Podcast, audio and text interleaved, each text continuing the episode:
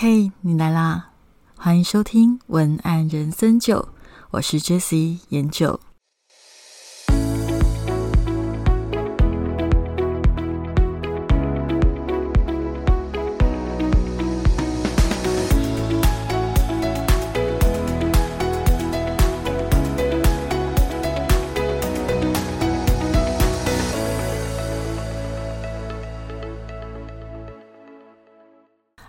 是研究。今天这一集跟你分享创造惊喜的捷径。呃，我想很多人都很在乎文案标题要怎么下，尤其现在聊天机器人的出现，你也应该我有听过。很多人就说，哎，可能机器人都比我们会下标题。那通常因为机器人透过大数据，它早就已经抓住了一些下标题的嗯大原则，所以通常有一些标题，它确实是可以很快的抓住脉络，还有一些技巧。但是随着聊天机器人的呃越来越普及，你一定也会发现，聊天机器人它也会有些限制。那些限制就是说，它出来的东西总是有某一些人的味道是比较缺乏的，某一些温度就是没有办法到达。那为什么？原因就是因为机器人它没有没有感受，它没有情绪，所以它通常只能够依循某一些规范、某一些原则、某一些 SOP 去创造一个。合格的标题，OK。所以我今天想要跟你拆解的是关于创造惊喜标题的背后的一些元素，以及实际上在表面你在写的时候需要哪些技巧。那今天的辅助教材是一本叫做《引诱科学》的书，我不晓得你有没有听过。它是在二零一六年的时候出版的，由三彩文化出版。作者是班帕尔，也就是这本是一个外国书籍。那我先讲这本书，它的重点并不是针对文案而写的，因为引诱科学，它其实重点是要跟你讲的是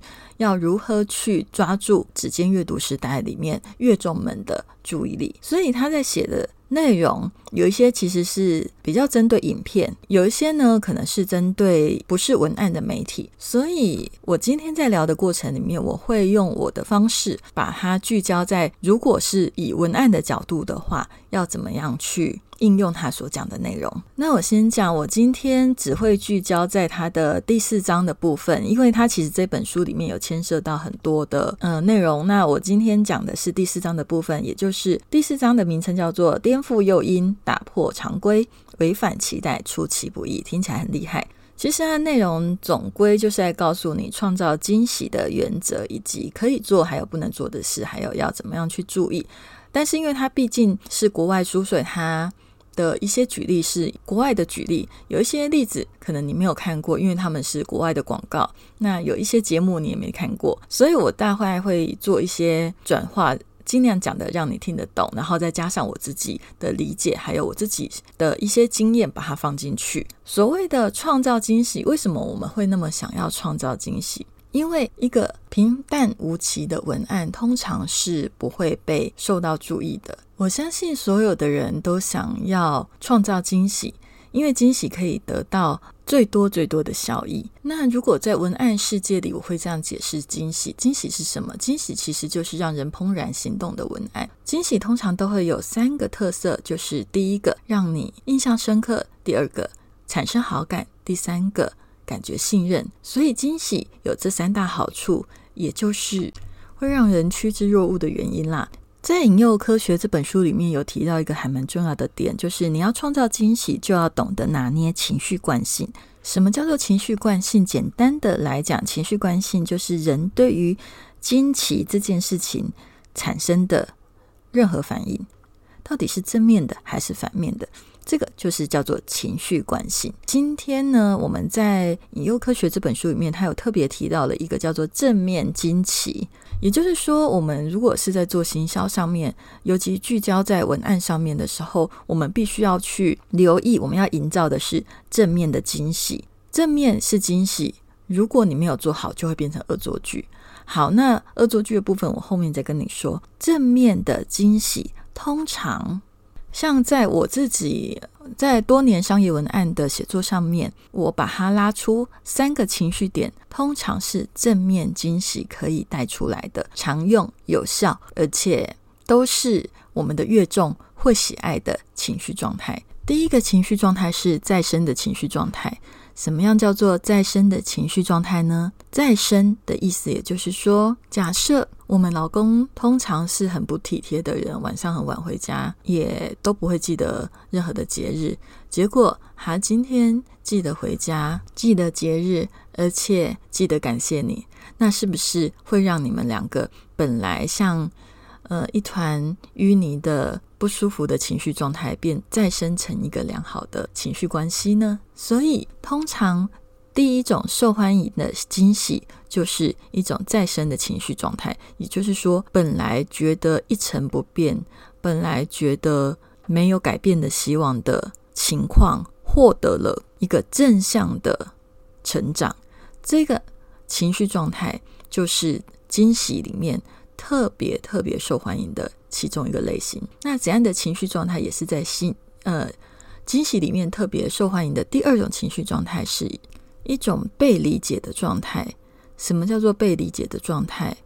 像以前有一句话嘛，懂我的人不用解释也会懂，不懂我的人解释再多也不会懂。这种就是对于人性的失望。所以，一种被理解的状态，也会是在惊喜里面特别特别重要的一个状态。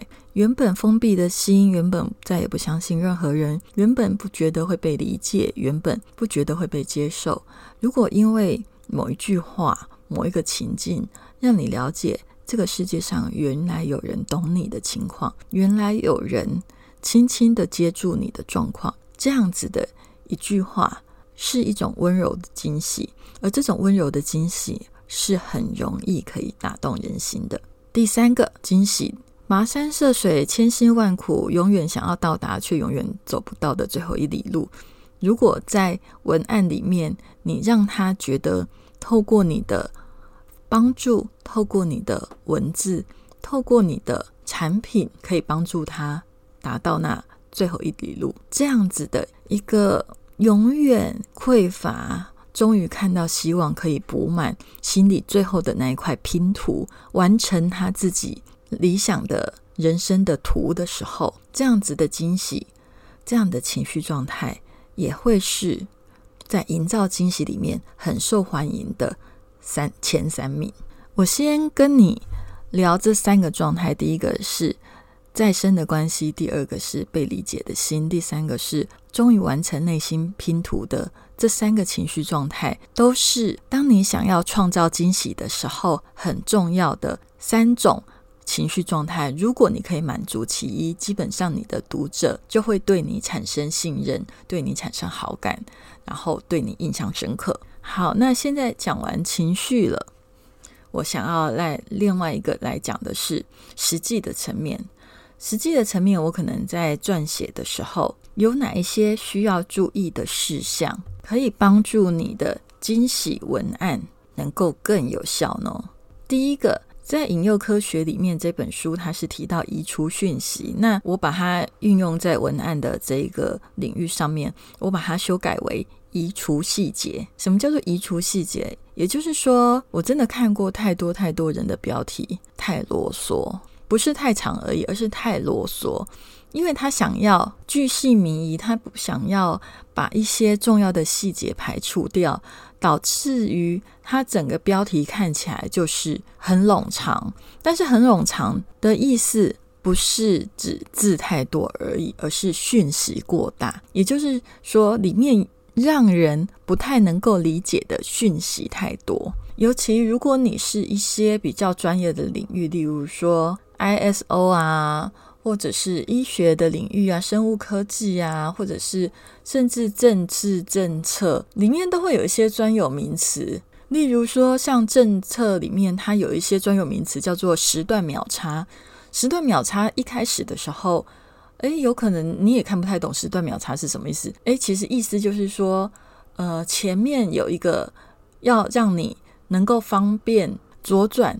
而让两个红绿灯之间有一个秒差，让你在转的时候能够比较不会有来车的问题。但是这样一个情况我们听得懂，但是时段秒差这个专有名词出来的时候，会突然间你的消费者，诶，你的读者、你的阅众们听不太懂你到底在讲什么？什么叫做时段秒差？因为你知道人的头脑里面他只能够理解他听得懂的关键字，所以如果那个字眼一个他听不懂。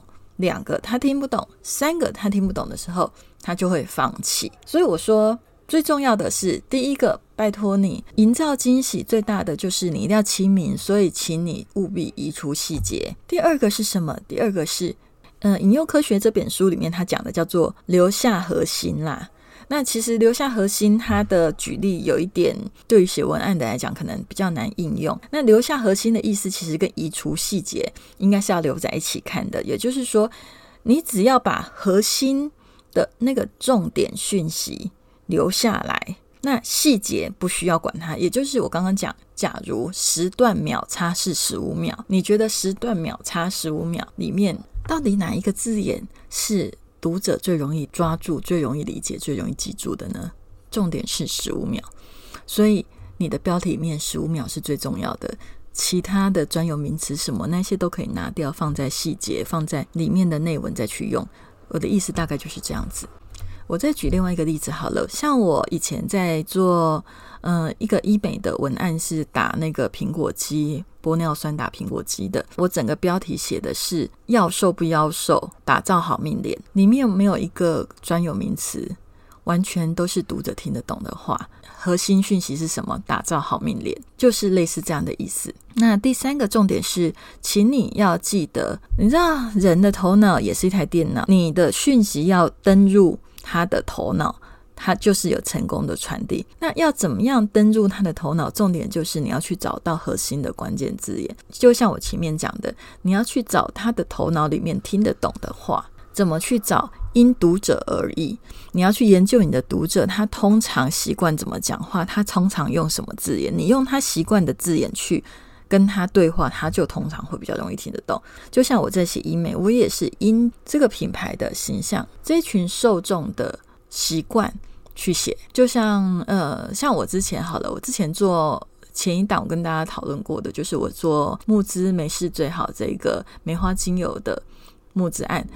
呃，我会把整个产品定义为没事最好，其实也会跟品牌的老板有关系，因为其实精油它可以写的风格是很多样的。那为什么会用这么白话的方式，也是因为跟老板的气质、老板的诉求、老板他喜欢的样貌有关。我会从你喜欢的、能够接受的范围里面，找到你喜欢跟你的乐众们会有感觉的。字去找到那个最大公约数，这个也就是写文案要注意的事。好，那我前面有跟你讲过，惊喜写坏了变成惊吓，也就变成恶作剧。为什么？什么叫做写坏了？我刚刚有讲过，惊喜它的关键字是你要有正面的惊喜，而不是负面的惊喜。通常会产生负面的情况，就是。并没有想清楚你的惊喜的核心到底要做什么。惊喜其实就是你在煽动一个情绪，但是你煽动了之后不负责，就会变成恶作剧。有的人就会觉得，诶，可能例如说用很耸动的颜色，用很耸动的声音，用很耸动的画面来吸引你的注意力，但是吸引了注意力之后，你后续没有一个完整的收尾，让人家知道你的这个耸动到底是为了什么的时候。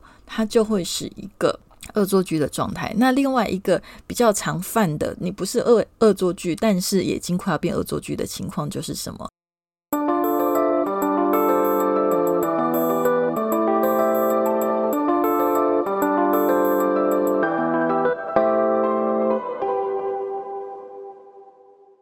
就是你使用的字会让人家营造到不好的感受。嗯，我我还蛮喜欢。这一本《引诱科学》这本书的里面举的一个例子，就是国外有一个广告，他说把马桶水变成饮用水。呃，老实说，就是马桶水变饮用水，应该是为了要呈现这个滤水器它很强。可是你不觉得马桶水变饮用水听起来很恶心吗？吃的东西，请不要跟恶心的东西摆在一起，它会联想到。不舒服的状态。虽然它很耸动，虽然它会被记忆，但是我们就不想买。或者是麝香猫咖啡，通常不会有人主打大标题说猫屎变咖啡吧？因为这样子，虽然事实上 某个程度也是，但是你不能够这样子写，因为这样子写就会降低了那个味蕾的美味度。如果你是在想要做所谓的销售目的，想要展产生正面的成长的话，以销售目的为目标的话，尽可能的不要用那一种会让人家有恶心的、负面的。还有太强烈的那一种不舒服感觉的感官文字，去放在你的大标题上面，因为通常人性里面对于负面的东西记忆点会大于正面的，所以如果你把负面的放在前面，大家可能只记得，例如说马桶水变饮用水，我只记得马桶水，那不就糟糕了吗？猫屎变咖啡，我只记得猫屎，那我会买吗？那今天节目的最后，我想要跟你聊聊关于《人选之人造浪者》里面的一小段而已啦。大家知道，前阵子有参加，也是有参加选举团队，所以里面有一些东西，其实我还蛮有感的。但是，就今天不是要暴雷，所以我只要提里面的一小点的对话，就是它里面有讲到，好，这里开始，如果你没有看过。造浪者，你不想要被暴雷，你可能可以先不要听。那我想要讲一个小小的片段，我觉得还蛮重要的。王静这个角色，他在诉说他被拍裸照的事件给谢盈萱演的这个主管听的时候，他本来就是谢盈萱就问王静说：“那你的裸照是被强迫拍的吗？”